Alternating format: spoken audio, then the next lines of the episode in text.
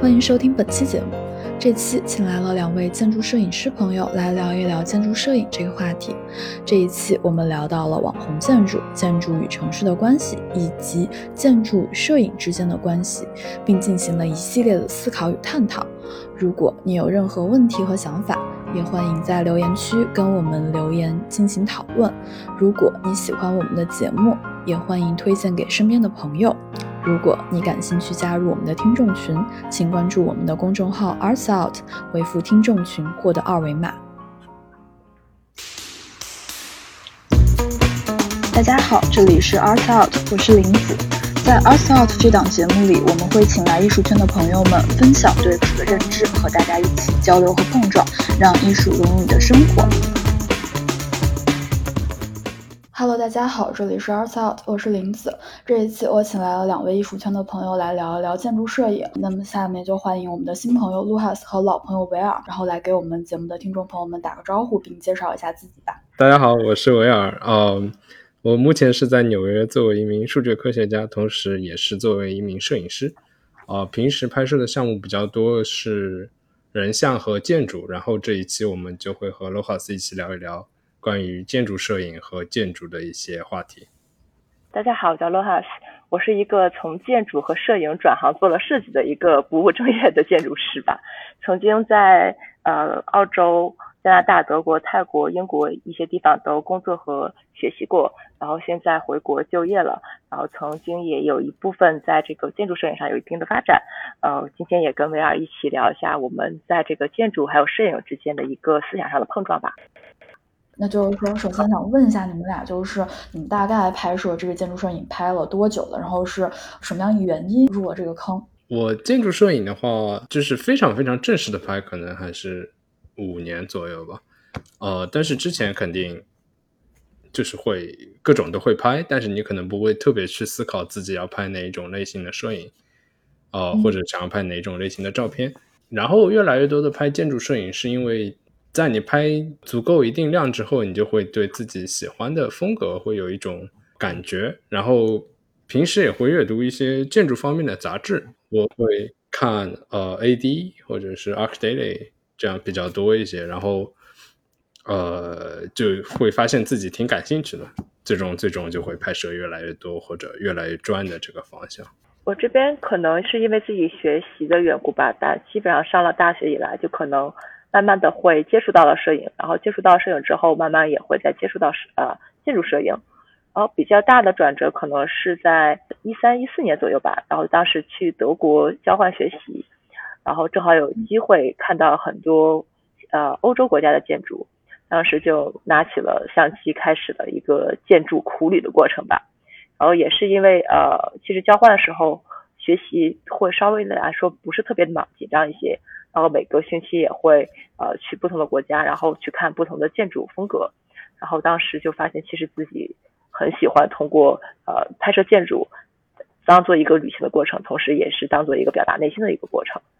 嗯，然后我现在可能呃拍的稍微少了一些，毕竟工作了，但是现在也会保持着一个走到哪拍到哪的一个习惯。然后也会拿起手机，如果遇到好的建筑，也会可能会再会返场，再会回到家拿到相机，然后重新出来拍一下。可能不会像维尔这么呃这么专业，这么商业了。但是我觉得呃拍摄是一个呃自己的人生追求吧，就是不要放下。然后如果有机会，就要多拍一些。我比较好奇，就是当时你在德国或者欧洲的时候，有特别喜欢的建筑吗？我也想问。是是，看来我们都很好奇。呃，我当时其实住在的是呃慕尼黑，然后慕尼黑旁边有呃有一个叫做奥林匹克公园的地方，当时当年奥林匹克留下来的一个区域。然后呃那个建筑师他做的是一个结构上的设计，但是在他大约呃去世了这么一两年之后，他才被封为了是这个普利茨克获奖者这这样一个荣誉的称号。所以我可能觉得我居住的地方就是我当时最喜欢的一个建筑了。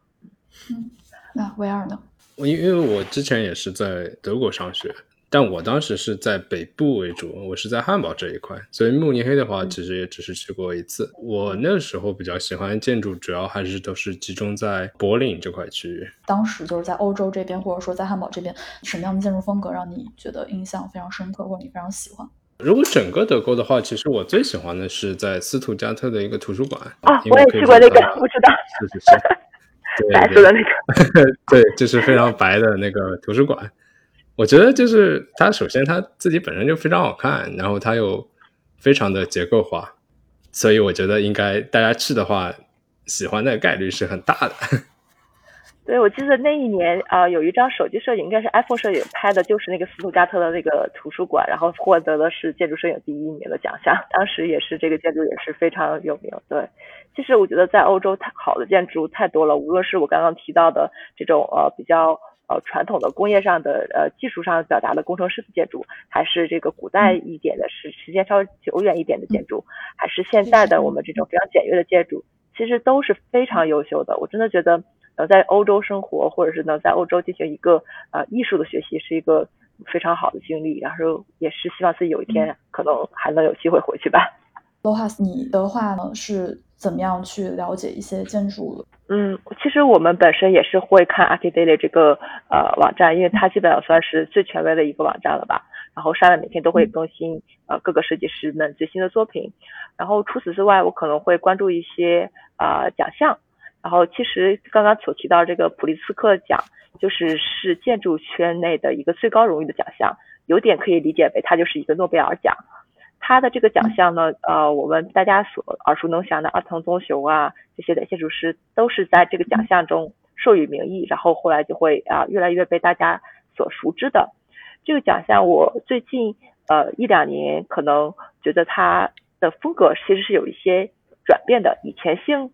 以前的话，他评予这个奖项的人可能更多的是一个标志性的建筑，就是我做的这个建筑。是有这么的标志性，然后怎么怎么样对这个城市有了一个很大的啊视觉上的感官。但是在这两年，我发现啊这个奖项的趋势可能更偏于人文一些。它不仅阐释了这个建筑本身的一个艺术性，同时它也不脱离就是为人类服务的一个本质性，就是它会更考虑到一些啊建筑本身。然后与周围环境啊、气候之间的一个关系，然后然后也要考虑到如何使呃如何这个建筑能满足使用者的一个实际需求，呃，其实通过这个奖项的评比也能看到的是一个建筑未来走势的一个趋势，或者是如果大家在呃引导大家在建筑创作中不要太关注于呃标志性或者是个人这个艺术表达的层面，同时也要更关注一些人文上的呃还有人道主义的色彩的。嗯，是的，我觉得。呃，好像一零年那个时候，好像是贝岛合适，然后他在 Connecticut 也建了一个非常就是具有人文关怀的一个，有点类似于一个慈善嗯建筑，然后是为当地的社区服务的一个叫 Grace Farm，我觉得也是我非常喜欢的一个地点。呃，可以说 Grace Farm 后来变成一个网红景点。是的，对。就是也不能说它不好，就但它已经暂时性的关闭了，就因为疫情的关系。是的，是的，疫情嘛，所以也没有办法。呃，但是我觉得它就是功能性也做的挺完整的。哦，它有，我记得是有篮球场，也有音乐厅啊，还有餐厅、图书馆。我觉得它整个功能性和它的美感都设计的非常好。其实，如果作为一个大众来说，不是建筑领域来说。其实了解建筑的第一个层次是通过一些 social media 来了解的，然后更多的呢，大家会被一些网红照片所吸引，然后就慢慢的走进了这个啊接触建筑的第一步。那我想呃，在这个不层次上，我们有有很多的理解可能会跟我们建筑师的理解是不太一样的。呃，要不然我们大家先说一个关于在自己的城市觉得是网红建筑，然后我们都去过的一个地方吧。那那就由我先开始吧。那我是。我觉得我可能想到的一个例子就是上海的一个 Columbus Circle 啊，虽然纽约也有 Columbus Circle，然后上海的话，那个是一个就是重新翻修的那个泳池和一个商业圈的感觉。我觉得那个地方就是会有很多人去打卡，当然大部分人我觉得目的应该还是以拍照为主。其实，嗯，就是以拍摄自己的照片为主，但是大部分人其实不会去思考。它为什么会改建，然后它的渊源啊，或者说建筑设计师他想表达的一些内容。不过，我认为这也不是百分之一百不好的，因为就是我们公司也会有很多 real estate 的这种投资，然后这个时候我们其实考虑的是建筑它的商业价值，还有它的一些商业化的表达。所以在商业化的表达上，其实这个网红建筑是比较成功的，因为它其实是重新带动了这个商圈，会有很多人来这里。消费包括周围会有很多餐饮业啊，还有娱乐业，所以我觉得也不能一竿子打死，只是来这里拍照的那些打卡网红建筑的行为吧。我觉得确实是有一些建筑，它做的也很好，然后正好通过了 social media 将它宣传出去。然后虽然我们把它定义了为有点网红建筑，但是它确实起到了它的作用。嗯，但是我最近去的几个广州的呃。所谓的网红建筑吧，其实呃，我更多的觉感觉是还是有点小失望的。有一个是叫做文立方的建筑，在广州的一个呃富人区的岛上，它的整体设计呢是一个以白色的线条为主，然后有一个全白色的旋转楼梯，风格还是非常的极简。在一开始建造这个建筑的时候，可能就像是维亚所说的，希望能带动这个商圈，然后有更多的人来到这个区域进行一个 shopping 啊，或者是艺术参观的一些呃行为。但是实际在这个呃建筑里，可能发生的人与建筑的互动，只是在这个旋转楼梯上，大家会有很多人在拍照。嗯，但实际上商家或者是开发商想想达到的这个，让我们能和这个商家或者是跟这个呃艺术产生的更多的互动方面，其实我去了之后，我感觉是看不太到的。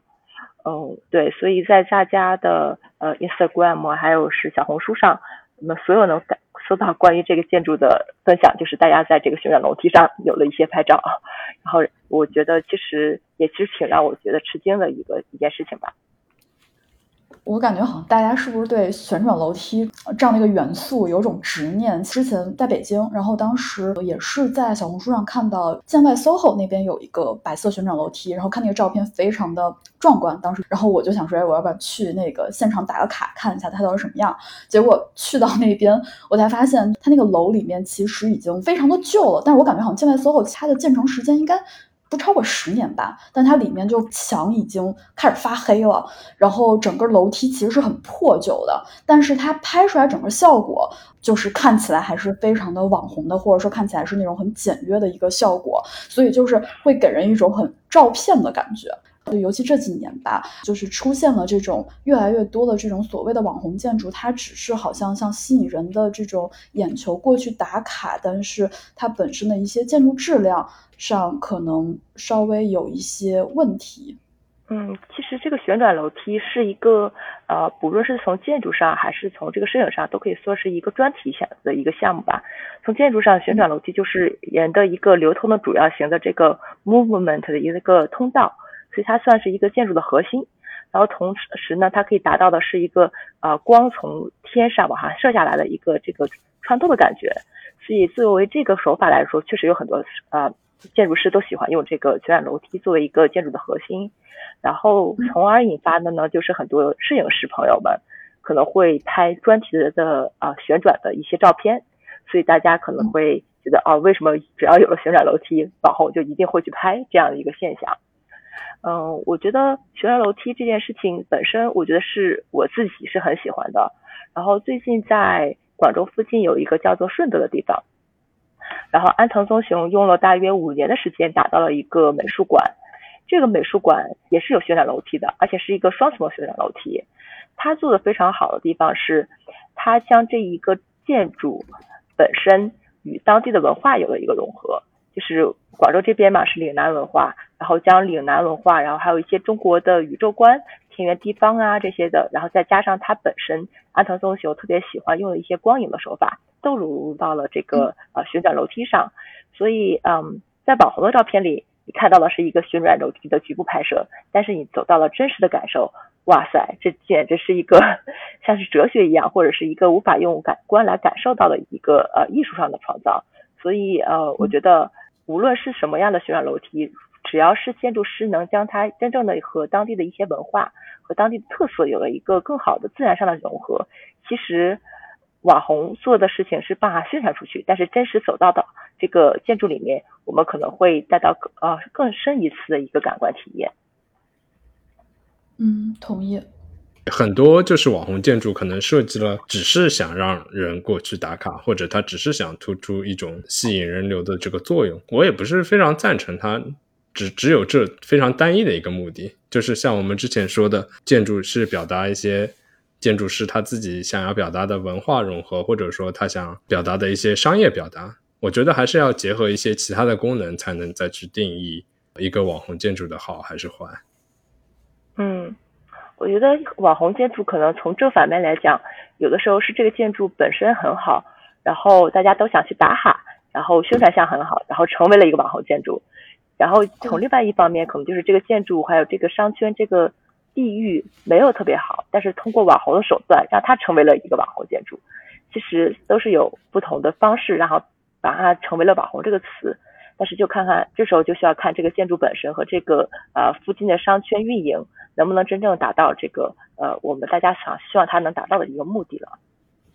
是的，呃，我见过一些规划的非常不错的，但也见过非常多就是规划的非常不怎么样的，对。我前一阵去了上海的那个龙美术馆，其实这个建筑在当时大舍建完这个设计之后稿之后，在建筑圈其实是蛮轰动的。它是将以前的一个呃类似于是码头的吧，然后一个呃有一点工业色彩的一个场地，直接改为了一个艺术馆。这个设计本身我们觉得确实在有很多突破性，然后也对文化呀这个历史有很多的保留。里面的展其实也是质量很高的。但是当我去到这个地方，我发现非常神奇的一件事情是，当很多人在这个建筑的外立面或者是建筑的周围进行拍照的时候，保安是拦着大家进行这个行为的。然后我就很诧异，为什么一个公共性的建筑，我们不能在外面进行拍照了？是因为拍的人太多，还是国家规定就是在一些大型的建筑旁旁边，我们不允许再进行一些宣传？这个现象我觉得也让我挺诧异的。那后来就是有去问那边的保安，他到底是什么样的原因阻止这个游客或者这种摄影爱好者禁止他们拍摄呢？我当时确实还问了一下，他给我了一个范围，他说我们老领老师这么说的，就是从这个范围到这个范围之内你不能拍照，但是走到哪哪哪里你可以拿一个稍微广角的镜头进行一个远拍。我觉得可能是因为这个区域相当于是他们的艺术一部分了吧，或者就是有一些只有是特定的摄影师才能在那边拍。但是有，即使是一些学生在那边拍照，呃，也会被保安给拦截到。嗯嗯，好像确实是会有这种情况，因为在纽约的话，其实有蛮多公共建筑，就是如果你你使用比较专业的或者商业的相机的话，其实是不允许拍摄的，需要 permission 才可以拍。在纽约的话是比较多的。我我想到那个。WTC 就是那个 Oculus，是的，它那个室内是不允许用三脚架的，但是可以用相机。是的，对，一个是三脚架，有的时候是有的地方是相机，不过它一般总的目的都是不允许使用商业用途吧，所以它只是简单的用三脚架或者相机来判断你是不是有这个企图。对，对我也遇到过很多，就是只允许拿手机拍，但是不允许拿相机拍。但是现在其实手机拍的也能拍挺好了，是这样的。不过感觉所谓的网红建筑或者说这个网红打卡点，它给人们带来更多的利处吧，或者说带来更多好处，就是让普通人能嗯更加贴近艺术，然后能让艺术走进大众。感觉像这种所谓之前的一种小众文化，跟大众能进行一个很好的一个融合。然后它不好的一点的话，可能就是有时候这种大众们，他可能还是对网红的这种建筑或者说网红这种展览，他更多的关注的是一个表象的一个状态，他不一定会去太过于探究这个内在的一个核心价值。嗯，是这个样子的。其实，呃，我觉得这可能是第一步吧。但是随着我们大家这个整体社会的发展，慢慢的大家也会从这个表象层可以慢慢的深入进去的。嗯，同意。对，这只是一个在发展的一个过程。对，嗯，首先我想来问一下你俩，你们觉得就是建筑摄影里面拍摄最重要的一点是什么？拍摄建筑摄影里，呃，对我来说最重要的一点就是构图，因为构图可能决定了是你所有东西的表达。一个东西它从低角度拍，从高角度拍，从近景拍和远景拍，可能拍出的都是不同的东西。嗯，然后你可能通过不同的构图、不同的角度，呃，体现的是，呃，可能就是不同的故事。哦，对于我来说的话，可能就是一个整体的氛围感嘛。就是整体的色调，当然也有构图这个部分。然后我比较倾向于的是，就是呃，表达一种比较干净的这种，嗯，最后呈现的感觉。所以会有很多东不同的 like 不同的成分组成。不过最终的目的还是想表达一种这样比较干净的氛围感。那就是在所谓的这种建筑摄影的一个拍摄中，三个因素吧，你们觉得哪一个因素在你们的作品中可能会占据的会更多一些？就是人、城市还有气象。气象指的是，就是比如说不同的季节，春天、春夏秋冬这样子。对，我觉得气象比较挑时机吧，可能没法特定的在我的某一个建筑说。我去到那里，我是为了等待这个建这个时期、这个季节，然后有雪的时候来拍摄。因为一个建筑的建成可能并不是为呃是为了某一个季节来建的，它肯定是在一年四季都会在某个地方呃长存。所以对我来讲，我我拍了很多照片，都是有一些人在一个外立面呃前面走过。其实更多的是我关注的是人和这个建筑之间的一些互动吧。嗯，我也。这么认为，呃，我可能比较多还是建筑它本身和城市的结合，或者单单是它建筑本身。呃，人在我建筑摄影里的元素可能比较偏多的是，呃，还是以点缀为主，或者是作为反差，或者说是嗯，作为陪衬这种感觉。嗯嗯嗯，就是让一个比较冷的一个建筑会有一些活的因素在里面，然后将这个调调进行一个氛围的衬托。我有时也会这么站在一个建筑前等半天，为了就是等一些人物从我前面走过。是的，或者是就是像呃 l o h a s 刚才说的，就是人走过，有的时候也会用比较偏长一点的曝光，可能会表达一种比较有反差的这种感觉。对，哎，说到这个，以前我们在上学的时候做很多渲染图，为了能达到这种效果，经常都是要在 Photoshop 里面专门去用那个高斯模糊把人给它拉长，然后达到这个效果。对，然后有的时候那个人物也像威尔说的，为了能达到一种就是反差，一个衬托，本来可能找的那个元素是一个灰色和黑色衣服，专门把它剃成一个黄色和红色的衣服，然后给这个，对，还蛮搞笑。其实当时做渲染图。对，跟这个维尔做拍摄还是挺像的。是的，可以想象。嗯，那你们平常会用什么样的器材去进行拍摄呢？就是相机比较多呢，还是说是就是平常也会用手机去进行一些拍摄？我以前会用比较多相机，就是不管佳能、索尼，呃，还是尼康，我以前都会用镜头，也会带的比较多，然后专门去为了拍。但是后来发现，很多时候你想拍的建筑。并不是特定的某个场合的建筑，可能甚至是你上班的路途中，或者是你走在街边时候的一个街角的一个建筑。这种时候，我可能更多的就是用手机。也像我刚刚说的，可能我关注建筑摄影更多是构图上的东西吧。其实现在手机上能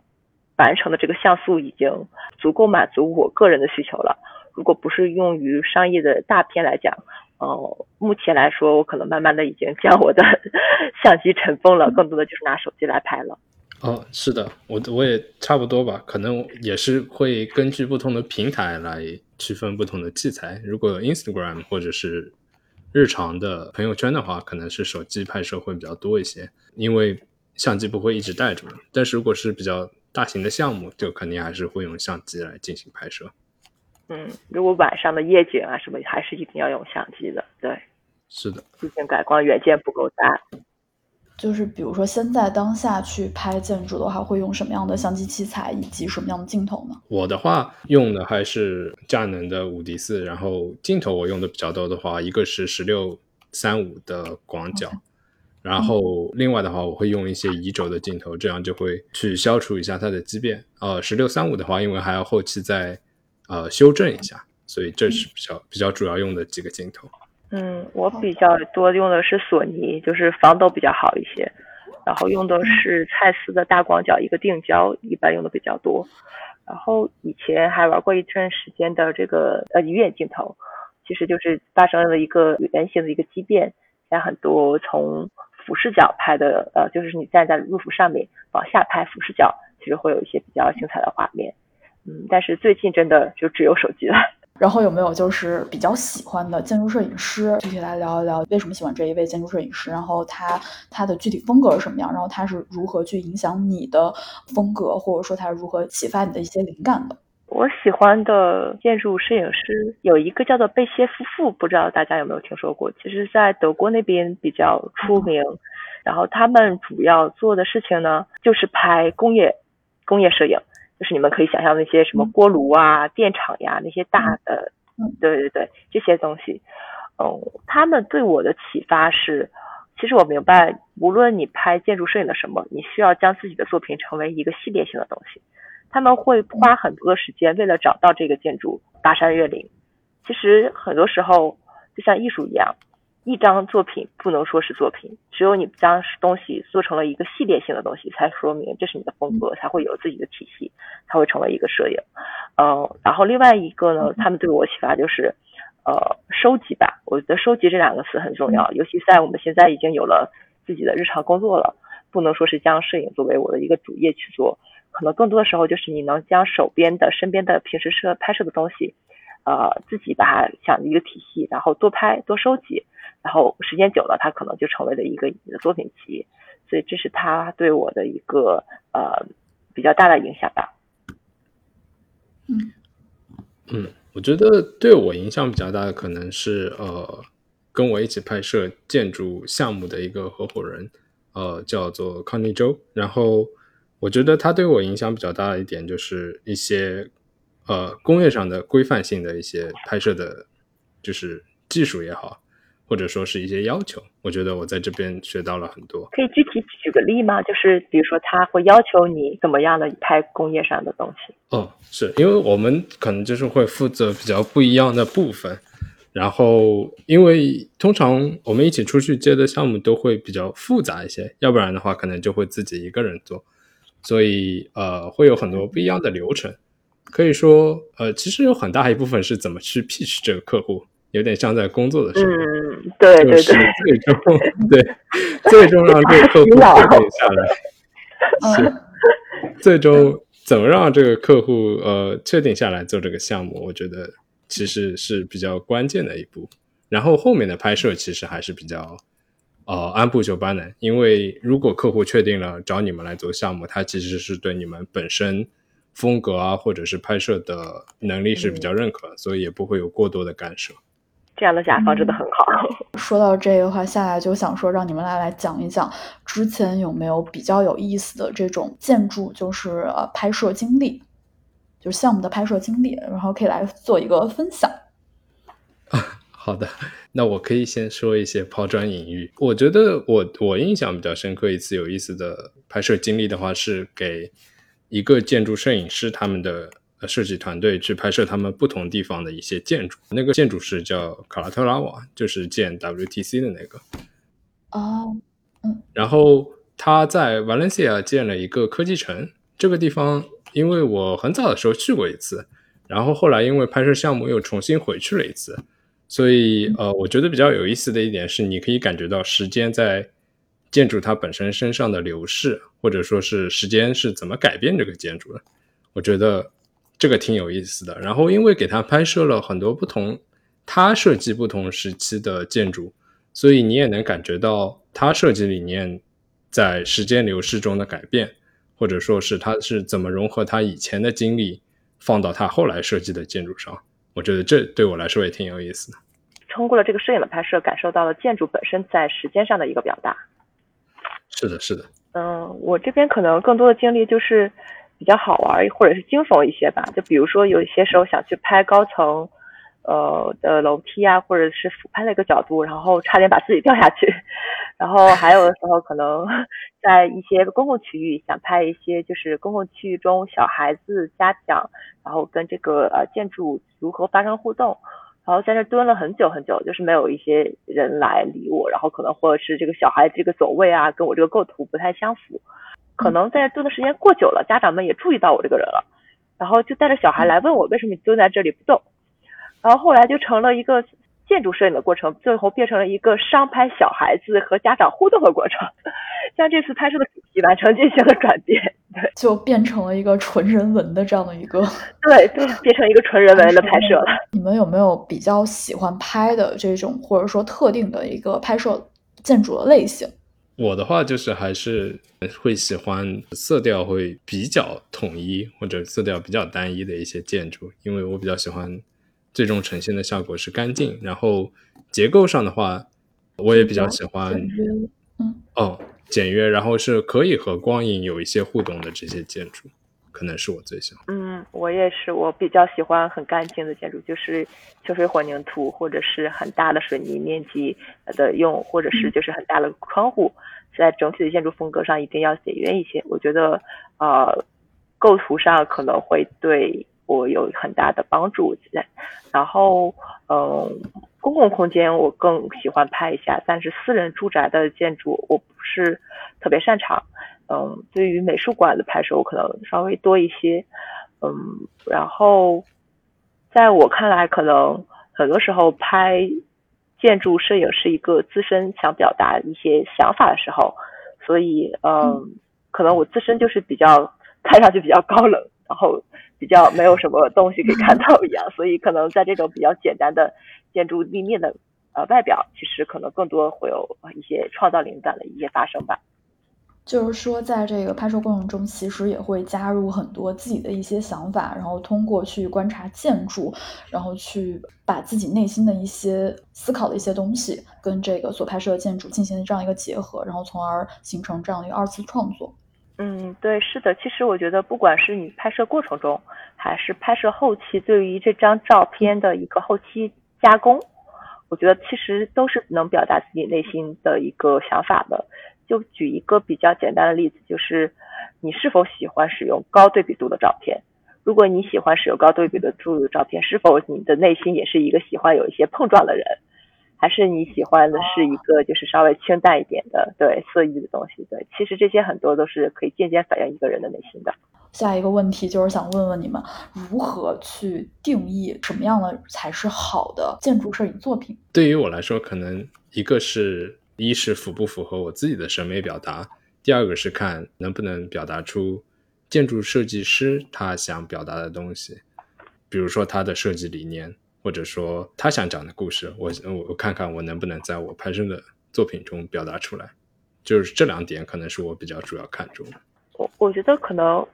呃，我认为的建筑摄影它是有一些时间线的不同的吧。大约在可能是十九世纪左右吧，那段时间大家的这个所谓的建筑摄影拍的更多是一些城市上的东西，就是比如说你站在一个欧洲小镇的街道上。拍的这个街道上呃，这个建筑与建筑之间的一个表达，然后可能反映的都是一些城市的特征，然后这时候可能所有的建筑摄影所用的表达方式都是纪实的方式来表达的。这个东西我觉得是一个时代性的象征吧，就是在那个时候大家还没有说我们要拿这个建筑摄影来表达内心或者来表达什么，毕竟在那个时候这个摄影技术本身也没有有一个很大的突破，所以在那个时代是一个纪实。然后再慢慢在呃二十世纪左右，可能很多建筑师对于摄影有了更多的了解，然后也其实知道想通过呃摄影的方式对于自己的建筑有一个很好的记录性。这时候建筑摄影，我觉得它可能到的是一个记录的过程，已经不是纪实，就是通过记录来表达建筑师内心对于我这个创造过程是什么进行一个记录。这个时候，如果要评判一个建筑摄影好不好，其实我觉得只有建筑师本人有这个资格来评判。就是说我这张照片拍的能不能表达我真正想的是什么，我这个设计理念是什么，我想要的光影效果是什么，能不能来表达？在那个时期，我觉得评判标准是非常单一性的。但是在到了现在这个时代，我觉得。可能更多情况下是有一个美术摄影或者是艺术摄影的一个方方面的发展吧，就是在这个建筑表达上进行一个二次性的创作，就是无论我这个建筑表达的是什么，只要你把自己贴上这个建筑摄影的标签，或者是我是一个建呃摄影的爱好者，我都可以将建筑作为一个我拍摄的一个题材或者拍摄的背景，再进行一个二次的加工和创造。在于对于这种情况下，我觉得评判的标准就是从一个呃建筑师的角色到了一个是自我的一个角色，摄影师本身的一个角色。这时候就不能说是完全听从建筑师所说，我想要表达是什么，而是进行了一个艺术上的创作。但是我们也没法否认，或者是即使在现在也有很多建筑师还是有这个商业拍摄的需求。这个时候呃再来判断什么是好的建筑摄影化，那我觉得还是通过建筑师本身。说我能不能表达出来这个建筑本身的东西？非常同意。那在二零二一年，你们有没有什么想去拍的建筑，或者想去合作的这种建筑项目？就也可以来跟我们做一个分享。首先，能不能跟梅尔有个合作，远程合作？我也希望我们可以一起拍照。希望疫情过去，我们可以线下见面。对等，疫情过去，大家可以对大家可以面基。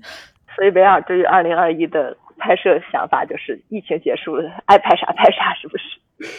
是的，呃，现在完全。不敢有过多的 奢想，因为去年这个时候 也根本没想过，现在自己还在家里，就是今年。那有没有什么就是特别期待的，或者说特别想去看的一些建筑，然后之后想去进行一个拍摄？因为我感觉其实国内好像就这两年就是越来越多的这种独立的建筑师或者的建筑事务所，甚至说好像包括像日本那个安藤忠雄他们也有很多在国内开发的一些项目，所以感觉国内的现在越来越多的一些建筑在被。呃，改造或被开发，感觉就是大家对这个整个的一个拍摄热情或者探索热情处于一个很高涨的一个状态。哦，确实最近有很多的大的设呃国际上的设计师在中国有了很多呃作品都已经落地了。确实，我觉得如果明年疫情可能如果放宽了之后，我很希望能对这些呃国际上的项目进行一个拍摄，无论是如果能接到商业项目还是个人拍摄，我都是很想去实地走一下的。然后除了这些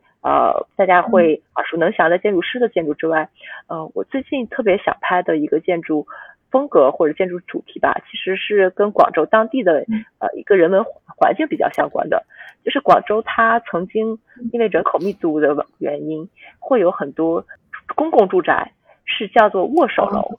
握手楼就是在两个楼宇之间的距离可能不足一米。就是这么夸张，不足一米。就是你在一个楼的窗户里，你伸出手，其实是跟你对面的那个楼进行一个握手的行为的。我觉得这个可能是广州的一个特色吧。然后我也有点想将这个主题可以进行一个延伸。然后毕竟在本地不会涉及到疫情什么，然后比较好实现。然后在这个我其实已经去了几个地方进行了一个踩点，我发现他们非常有意思的现象是，即使是在这个只有一两米宽的一个小的街道上。还会出现很多摆摊子的行为，就是比如说，在一个人的家门口，